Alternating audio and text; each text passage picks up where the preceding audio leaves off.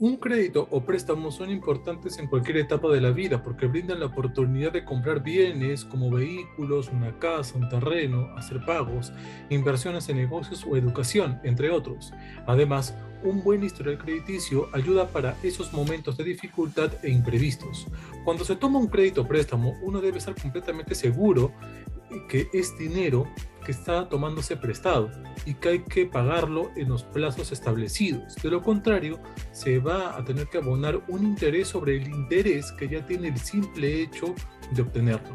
Así, hoy vamos a ver lo básico sobre estos dos conceptos, sus pros y contras para tomar la mejor decisión financiera.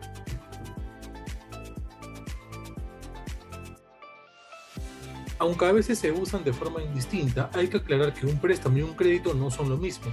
La principal diferencia es que para el primero se otorga una cantidad definida desde el inicio, sobre la cual se generan intereses y hay que devolver en un plazo estipulado, como un préstamo para comprar un auto o una casa. En el caso del segundo, se trata de una línea de crédito a la que se puede acceder una y otra vez, mientras que no se llegue al límite y se tenga alguna cantidad disponible, es decir, como una tarjeta de crédito. Préstamos en el Perú. En nuestro país encontramos préstamos como los préstamos personales. Con este tipo de préstamo puedes obtener dinero en efectivo y satisfacer o comprar, pagar cualquier necesidad económica que tengas. Con este tipo de préstamo puedes cubrir una deuda, financiar el pago de los servicios básicos o realizar un viaje que tanto estabas esperando.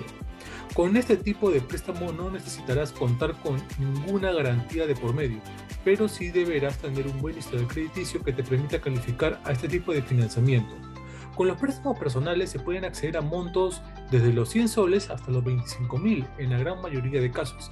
Sin embargo, va a depender del tipo de entidad financiera para conocer la cifra exacta a la cual puedes calificar y la tasa de interés puede fluctuar entre el 14% a 50% anual y dependerá también de la entidad que escojas para poder conocer con mayor exactitud la tasa que te pueden ofrecer. Préstamos con garantía hipotecaria. Los préstamos de libre disponibilidad son tan comunes como el dinero. Lo puedes usar para comprar mercancías, viajar, pagar estudios, abrir negocios, consolidar deudas, remodelar tu vivienda, cambiar de vehículo o adquirir equipos. Para lo que quieras. El valor depende de cada entidad. Algunas te prestan hasta 600 mil soles. Normalmente, el plazo es inferior al crédito hipotecario. Pagarás en cuotas mensuales más intereses y una vez aprobado, depositarán todo el dinero a tu cuenta. Préstamo con garantía líquida. Un préstamo con garantía líquida te permite acceder a dinero dejando como garantía un certificado de cuentas de ahorros, fondos mutuos o depósitos a plazo.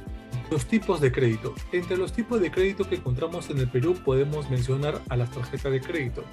Este es uno de los métodos más clásicos para compras hoy en día.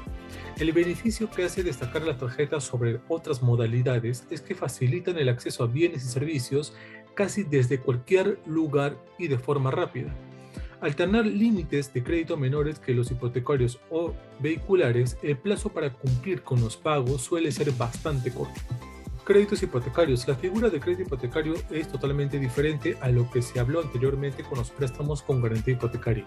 El banco te presta para adquirir un inmueble y toma como garantía el mismo inmueble. El monto podrá ser de hasta el 90% del valor de la propiedad. Pagarás en cuotas mensuales capital más los intereses y tendrás un promedio de 20 años para pagarlo. Puede ser un poco más, un poco menos. El dinero nunca será depositado a tu cuenta sino que se irá pagando al constructor o vendedor de manera directa.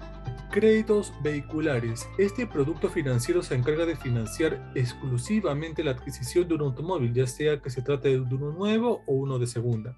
Generalmente, al ser el costo menor al de una vivienda, el pago se da en mediano plazo. En este caso, al igual que en los créditos hipotecarios, es el bien que se recibe lo que suele quedar como garantía, lo cual en este caso es el vehículo. Créditos para empresas. Se tratan de créditos que tienen como destino específico a las empresas, especialmente las MIPES. Se suelen emplear para cumplir con las necesidades de las empresas que pueden ir desde la adquisición de materiales, maquinaria, nuevas instalaciones, etc. En este caso, el plazo que tiene el solicitante para devolver el monto recibido suele ser mediano o largo. ¿Qué debo tener en cuenta para escoger uno de ellos? Al planificar nuestras finanzas personales nos encontramos con algunas metas a las que solo podríamos acceder en un largo plazo a través del ahorro. Por ejemplo, si la meta es estudiar una maestría o algo que pueda mejorar nuestros ingresos en un futuro, también podemos considerar evaluar la opción de solicitar un crédito ya que este nos va a permitir acceder de inmediato a lo que vamos a necesitar. Sin embargo, hay algunas consideraciones a tomar en cuenta antes de solicitar un préstamo o un crédito. El monto. Cuando vamos a solicitar un crédito hipotecario o un préstamo deberíamos tener en cuenta un monto establecido. Muchas veces las instituciones financieras nos ofrecen un monto mayor y lo aceptamos.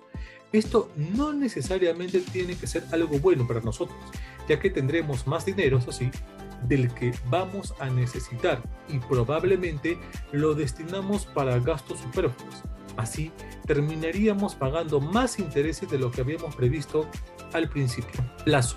A mayor plazo, menor cuota. Sin embargo, también hay mayores intereses. Por lo tanto, debemos procurar establecer dentro de nuestro presupuesto cuál sería la cuota más alta que podríamos pagar sin poner en riesgo otros componentes del mismo.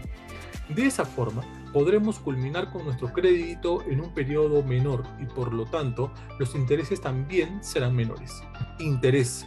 No olvidemos de que cuando nos den la tasa de interés, esta tiene que ser la TCA, tasa de costo efectiva anual, ya que es la que considera todos los costos que el crédito implica, tales como comisiones, intereses, cargos por uso, entre otros.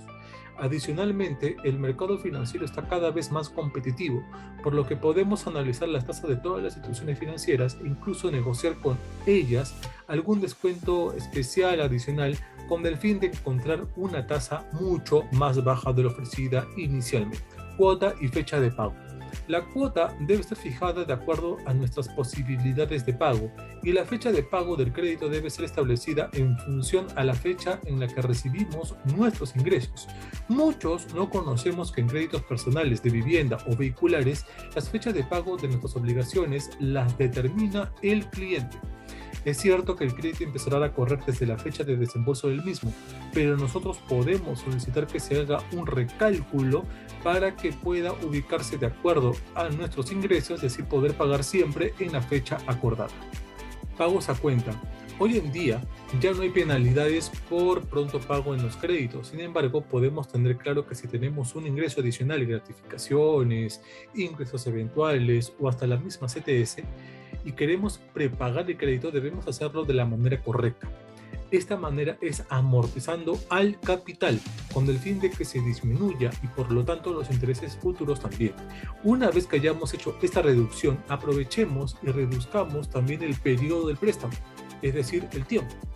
Uno de los errores más comunes que se cometen es pagar cuotas adelantadas, lo que no nos está ayudando ya que la cuota establecida contiene el interés y el capital. Elegir entre uno y otro depende de cuáles sean tus objetivos al solicitar financiamiento. Si lo que buscas es cubrir una cantidad más o menos alta, un préstamo podría ser la solución porque además pagarás menos intereses. Por el contrario, si lo que buscas es tener dinero disponible cada cierto tiempo para compras menores, entonces un crédito sería la solución. Lo más importante es que compares los intereses que debes pagar con cada uno, cuál es el plazo y las mensualidades que debes cubrir. De esta manera vas a evitar solicitar más dinero del que puedes pagar. Así llegamos a la última parte del video, no te olvides de suscribirte para que tengas acceso siempre a contenido sobre educación financiera que publicamos todas las semanas. Además, comparte este video y síguenos en nuestras redes sociales que sacamos material nuevo siempre, todos los días. Muy bien, nos vemos.